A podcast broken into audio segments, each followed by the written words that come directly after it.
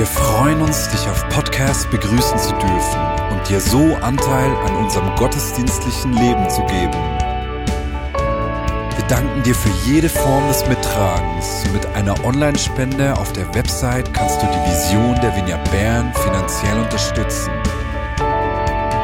Wir wünschen dir viel Inspiration beim Hören der Botschaft und Gottes Segen.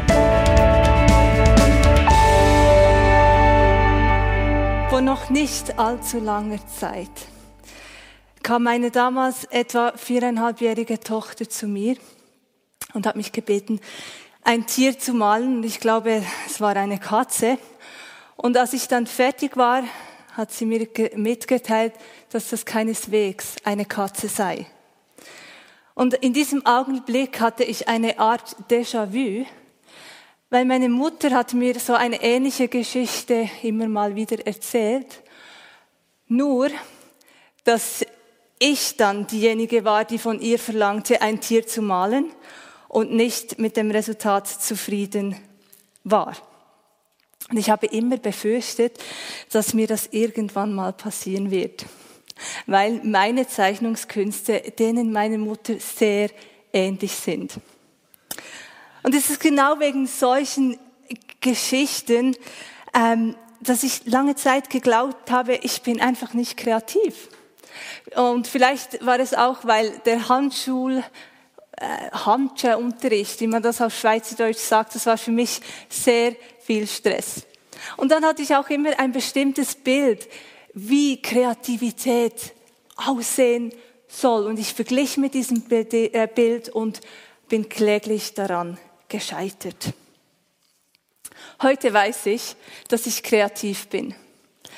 Ich male zwar immer noch keine Bilder, aber ich lebe meine Kreativität zum Beispiel im Ausdenken von Ideen aus oder im Organisieren von Events.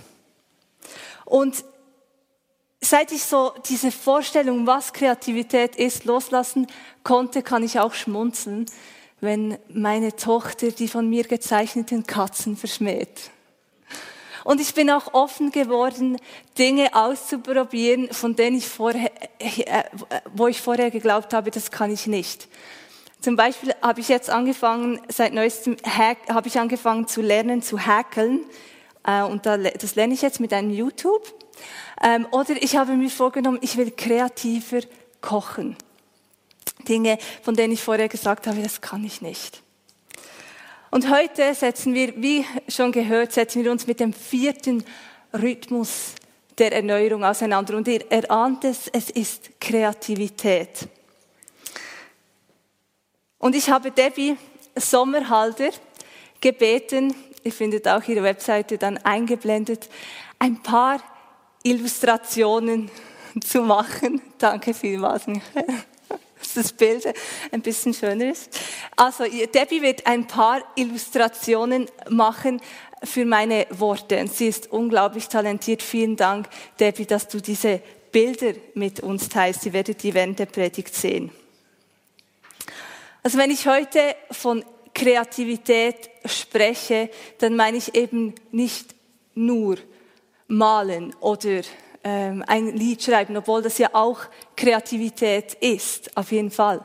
Aber ich meine vielmehr, dass wir die von die, die Talente und Fähigkeiten, die Gott in uns hineingelegt hat, dass wir die in unserer Umwelt verschenken und damit Gott und die Menschen um, um uns herum segnen.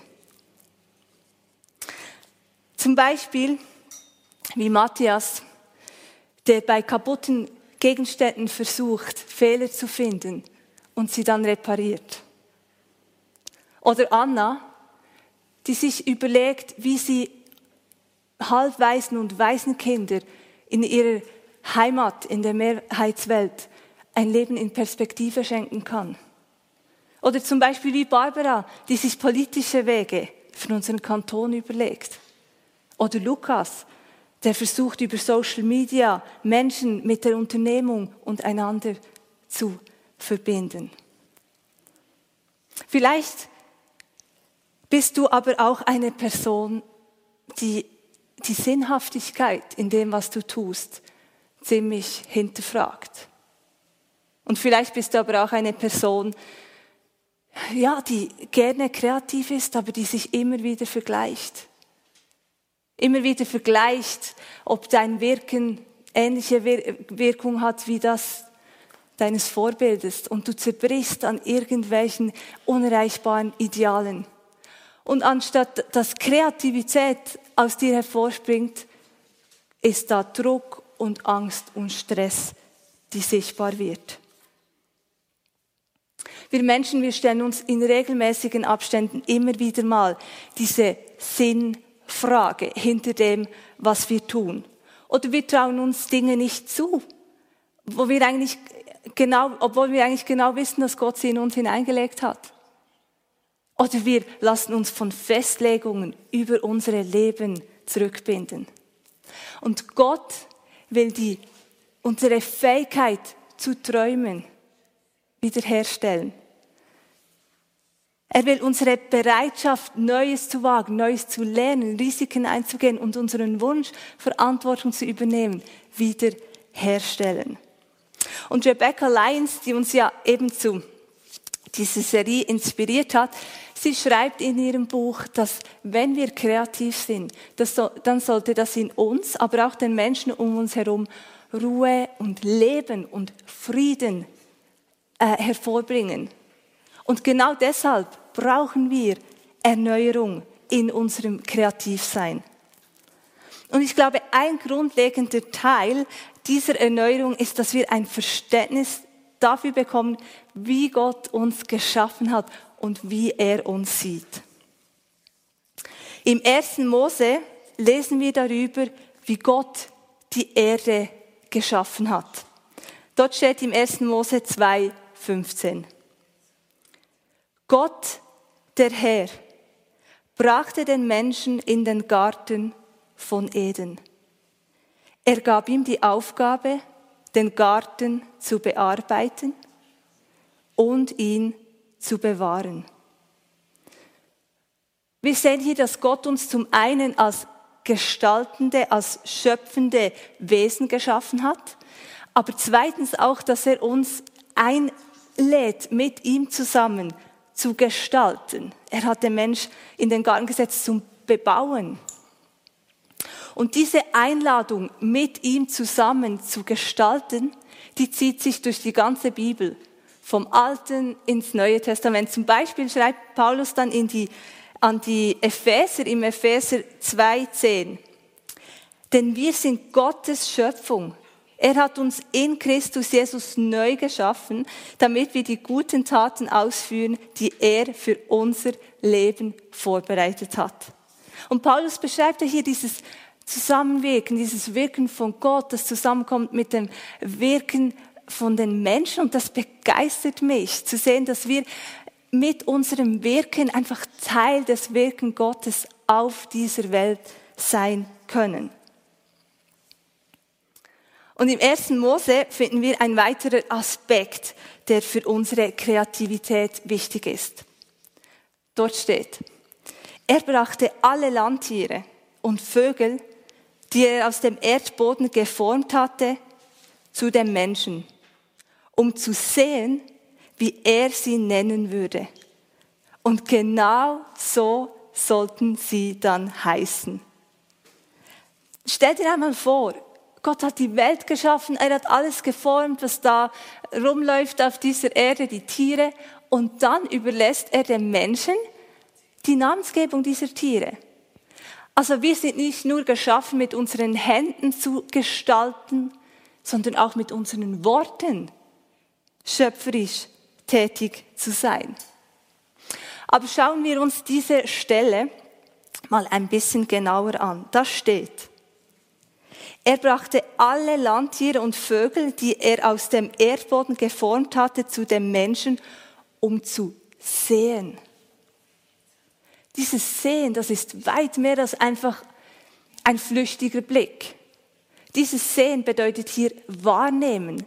Also ich sehe hier einen Gott, der genau hinsieht, der beobachtet, der interessiert ist und dessen Blick haften bleibt. Ich meine, er hätte ja auch sagen können, hier Mensch, hier sind alle Tiere, gib ihnen einen Namen, wir sehen uns, wenn du fertig bist. Nein, Gott wollte sehen. Er wollte dabei sein. Er wollte sehen, wie der Mensch die Tiere nennt. Das heißt, Gott ist interessiert. Er ist an unserem Gestalten und unserer Kreativität interessiert und er ist gespannt, was wir da gestalten. Wir sehen aber in dieser Textstelle nicht nur einen Gott, der interessiert ist, sondern wir sehen auch einen Gott, der zutraut. Der das heißt über die Namen, die der Mensch da ausgesucht hat, genau so sollten sie dann heißen. Also Gott hätte ja auch mal ein Testtier auswählen können und dann sagen können, ja, wir schauen jetzt mal, ob du das gut hinkriegst, ob ich einverstanden bin. Er hätte auch mit dem Menschen ein bisschen diskutieren können, sagen, du, also Giraffe, dieser Name, den du da ausgewählt hast, denkst du nicht, du findest da ein besserer? Nein. Es heißt hier, genauso wie Adam die Tiere genannt hat, so hießen sie danach. Und das stand nicht erst nach einem Testlauf fest. Von Anfang an stand es fest, dass der Mensch diese Tiere benennen kann. Gott Gott hat sich entschieden von Anfang an, dass es in Ordnung ist, wie du kreierst, wie du gestaltest, dass es genug ist, dass es gut ist, wie du kreativ bist. Wir sehen aber nicht nur einen Gott, der interessiert ist, der uns zutraut, sondern wir sehen auch, dass Gott den Beitrag des Menschen als wichtig und bedeutungsvoll empfindet. Weil im Hebräischen sind ja Namen nicht einfach nur so Labels oder so eine unwichtige Verpackung, sondern Namen im Hebräischen widerspiegeln Persönlichkeit und Charakter, Züge. Also Gott hat dem Menschen zugetraut, dass er, in diese, dass er Charakterzüge in den Menschen, äh, Entschuldigung, in den Tieren wahrnehmen konnte und dann entsprechende Worte finden konnte, um Namen daraus zu gestalten. Und dann hat er den Menschen diese ganze Aufgabe überlassen, diese Tiere zu benennen. Das ist ein ziemlich bedeutungsvoller Job. Das heißt, unser Mitwirken, unser Mitgestalten hat Bedeutung. Also daneben, dass wir als schöpferische Wesen äh, geschaffen wurden, dass wir eingeladen sind, mit Gott zusammen zu wirken und zu gestalten, sehen wir hier, dass Gott interessiert ist an unserem Wirken, an unserem Gestalten. Zweitens, dass Gott uns vertraut. Er traut uns zu, kreativ zu sein. Und drittens, unser Wirken ist bedeutungsvoll. Aber was heißt es jetzt nun für unser schöpferisches Wirken ganz konkret? Wie du vielleicht erahnen kannst, ich verstehe nicht so viel von Kunst. Aber der Name Monet, der sagt mir noch gerade knapp etwas. Und ich habe eine interessante Geschichte über Monet und seine Künstlerfreunde aus dem 19. Jahrhundert gelesen. Diese Freunde, die haben sich regelmäßig in einem Café in Paris getroffen und über das Leben und vor allem über die damalige Kunstszene philosophiert. Damals gab es in Paris einen Salon. Das war eine Künstlerausstellung. Es war die wichtigste Künstlerausstellung in Europa, vielleicht sogar der Welt. Und natürlich war es das wichtigste Lebensziel eines jeden Künstlers, dort seine Bilder auszustellen. Die Sache hatte nur einen Haken. Man musste auf eine ganz bestimmte Art und Weise malen und man musste auch ganz bestimmte Sujets malen. Aber Monet und seine Freunde, die wollten anders malen. Die wollten andere Dinge malen. Und so standen diese Malerfreunde vor einer Entscheidung. Sie mussten sich äh, entscheiden, ob sie Künstler sein wollen, die so malen, wie man das damals verlangt hat, die dafür Anerkennung von den Eliten der Kunstszene bekommen und viel Anerkennung, viele Menschen, die ihre Bilder sehen. Oder ob sie Künstler sein möchten, die frei das ausdrücken, was auf ihrem Herzen ist und dafür vielleicht weniger Applaus und weniger Anerkennung von Menschen bekommen. Und die Impressionisten, wie wir sie ja heute nennen, die haben das Zweite gewählt und eine eigene Ausstellung ins Leben gerufen. Und wegen dieser Entscheidung sehen wir heute ihre Bilder in jedem wichtigen Kunstmuseum der Welt. Die Entscheidung, für wen ich kreativ bin, die musst du und ich immer wieder treffen. So wie die Impressionisten müssen wir eine grundlegende Entscheidung treffen. Ist unser Kreativsein getrieben vom Wunsch, Anerkennung und Applaus von vielen Menschen zu bekommen? Oder reicht es mir zu wissen, dass Gott an meiner Kreativität interessiert ist? Dass er sich freut, wenn ich kreativ bin, dass er sich freut, wenn ich meine Fähigkeiten und Talente nutze, auch wenn es manchmal nur die Fähigkeit ist, meine Hände zu bewegen. Bin ich bereit, meine Ängste, mein Beurteilen und Verurteilen loszulassen, weil ich weiß, dass Gott mir zutraut, kreativ zu sein? Und bin ich bereit, Neues zu wagen, weil ich weiß, dass Gott meinem Schaffen und meinem Gestalten Bedeutung zumisst, dass mein, meine Arbeit und mein Tun für ihn wichtig ist. Du und ich, auf uns liegt Bestimmung. Es liegt Bestimmung auf uns, kreativ, schöpferisch tätig zu sein, mit unserem Gott zusammen. Wir haben etwas zu geben, du hast etwas zu geben, das fehlt in dieser Welt, wenn du das nicht einbringst. Und der Rhythmus der Kreativität, der erinnert uns genau an das. Wenn wir alte Leidenschaften wieder entdecken, wenn wir Neues wagen und Risiken eingehen, wenn wir mit unseren Händen etwas arbeiten, dann geben wir diesem Rhythmus der Kreativität in unserem Leben Raum und wir können uns erneuern lassen. Gabriela und Mona haben ein Video vorbereitet und geben uns einen ganz praktischen, konkreten Einblick in diese Kreativität.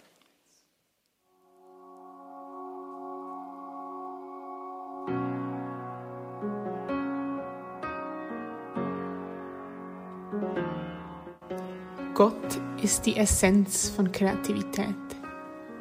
Er hat aus dem Nichts die Erde erschaffen, Licht, Raum und Leben. Als sein Ebenbild bist du kreativ. Kreativität fließt in deinen Adern. Sie ist wie ein weites, offenes Feld, sei es im Planen, Kochen, Pflegen, Lehren, Programmieren oder Fahren.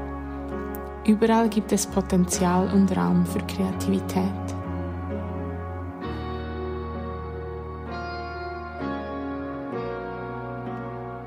Gott kniete nieder in den Staub und formte den ersten Menschen.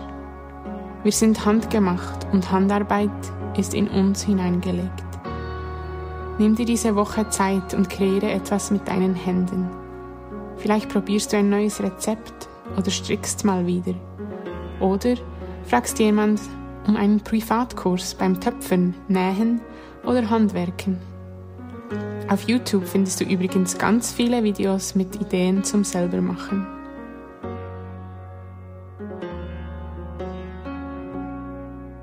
Kreativität ist ein Risiko. Angst, Perfektionismus und Vergleichen sind in der Kreativität bekannte Begleiter. Egal ob du professioneller Künstler bist oder etwas Neues lernst. Erinnere dich daran, dass alles, was du erschaffst, aus deinem Herzen kommt. Du darfst das Risiko eingehen, dein Herz zu teilen und der Welt zu zeigen, zu wem dich Gott erschaffen hat.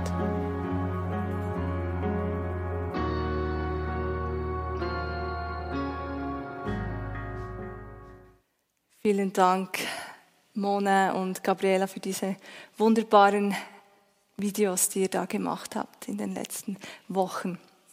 Ich möchte dich herausfordern. Ich möchte dich herausfordern, in der nächsten Woche etwas Neues zu probieren.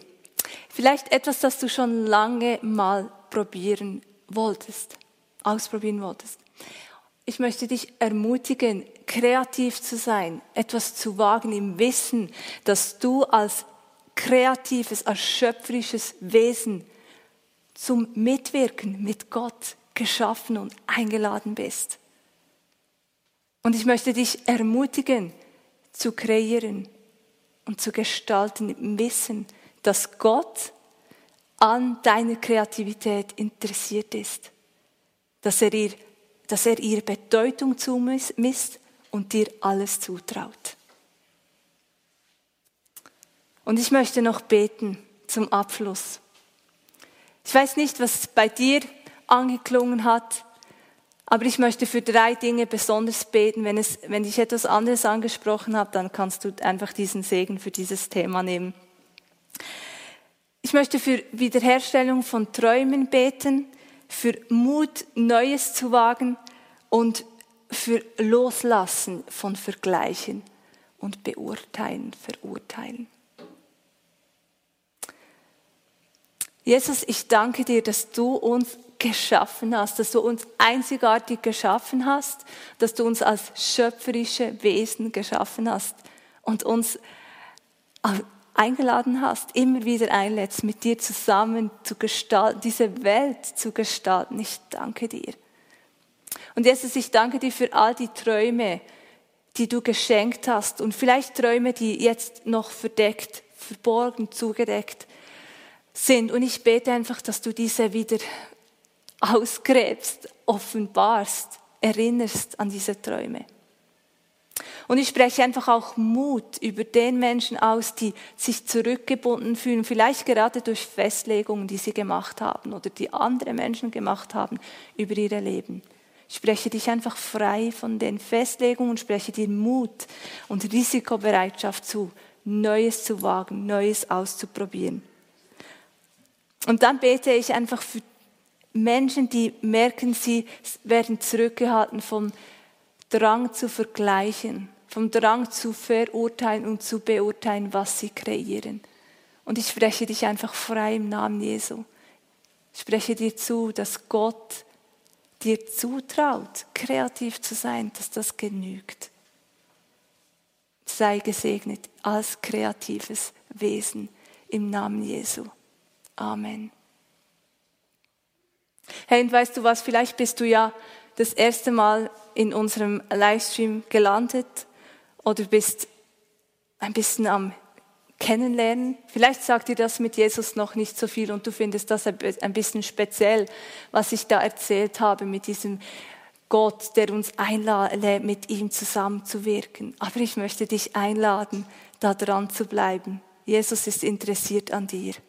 Und wenn das dich betrifft, dann melde dich unbedingt bei uns. Wir möchten dir einfach Unterstützung geben in diesen Schritten, gemein, äh, einfach in diesen ersten Schritten mit Jesus.